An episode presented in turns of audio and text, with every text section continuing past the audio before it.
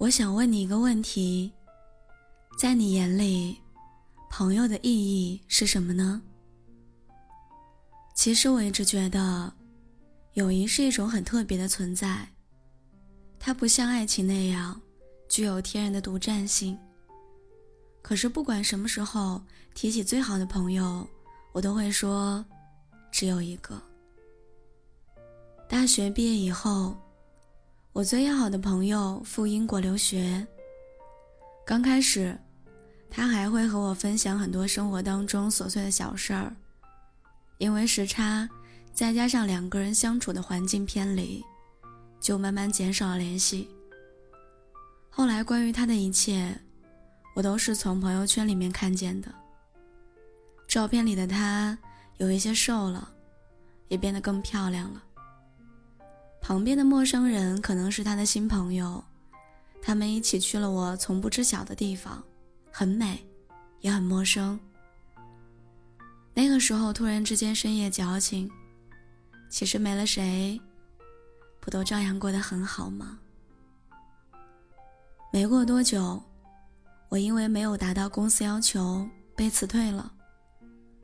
公司的人事当天下午通知我。要我在晚上之前从职工宿舍搬出去，毫无征兆，我完全乱了阵脚。匆忙回宿舍收拾好东西，天已经黑了。出门又下起了大雨，我拖着行李箱跑到最近的公交车站躲雨，看着自己裤腿全是泥，狼狈极了。我拍了一张照片发到朋友圈，自嘲的写了一句。笑着活下去。拿出手机，想和谁说说话，可是翻了翻通讯录，最后还是按灭了手机。这一场雨，让我一直以来小心翼翼隐藏的委屈倾泻而出。在我都分不清自己脸上是雨水还是泪水的时候，手机响了，是他。朋友说看见我发了朋友圈，想问问我过得好不好。那天晚上，我坐在公交车站，跟他聊了很多。试用期的时候被前辈欺负使唤，加班误了最后一趟地铁，找不到回家的路。那些心酸难过的瞬间，在告诉他之后，好像一下子变得云淡风轻了。小时候，心事儿是口袋里的那一颗糖。你会和你最好的朋友分享那颗糖的甜。长大以后，心事儿是眼角流下的那一滴泪，而你一定会和最好的朋友分担那滴眼泪的咸。后来我在附近找了一家酒店对付了一晚，我躺在床上，翻起我和朋友上大学时的合照。想了很多，也有了很多感慨。其实刚认识他的时候，我和他并不是很亲近，因为他非常有礼貌。这种礼貌在刚认识的时候，能给别人留下很好的印象。可是，在我们已经住在一个宿舍，同吃同住睡了一年之后，他依然保持着这样的客气，就让很多人觉得有一点冷漠。直到认识的第二年夏天，我们因为一起夜跑，多了很多独处的时间，一来二去，关系更近了。他给我讲了很多我未曾参与过的他的少年时光。单恋一个人六年的辛酸，来自原生家庭的苦楚，成长过程当中的孤单心事，那一桩桩一件件，都直戳我的心脏。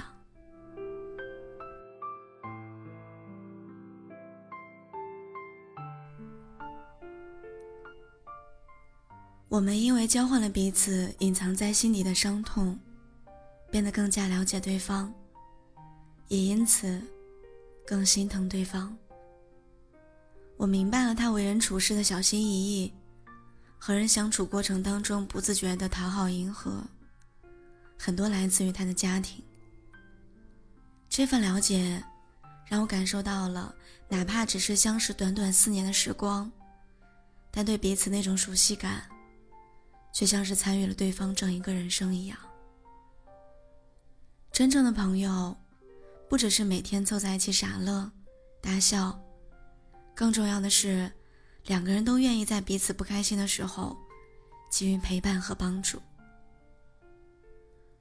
我还记得之前看电影的时候，《阳光姐妹淘》当中有一句台词说：“有一些人，他们赤脚在你生命当中走过，眉眼带笑，不短暂，也不漫长，但足以让你体会幸福，回忆一生。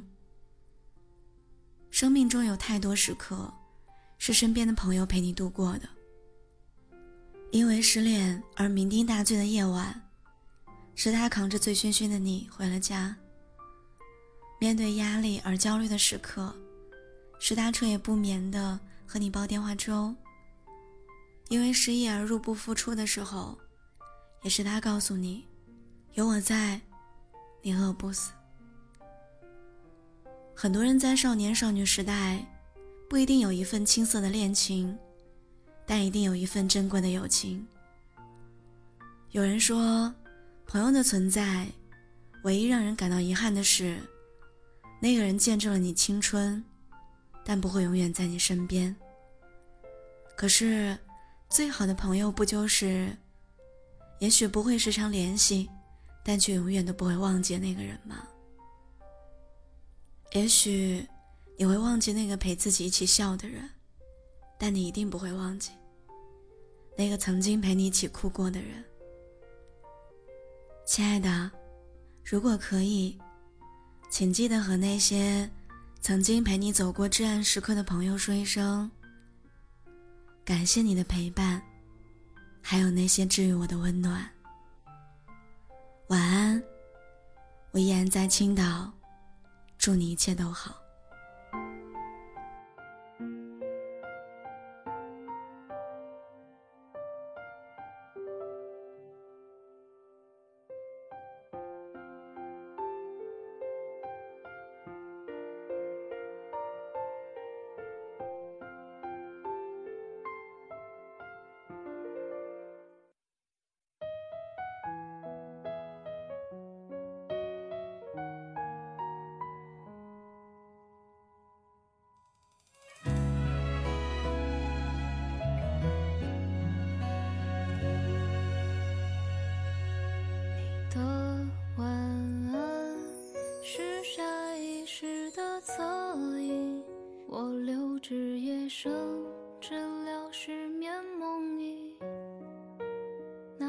手写信留在行李箱底，来不及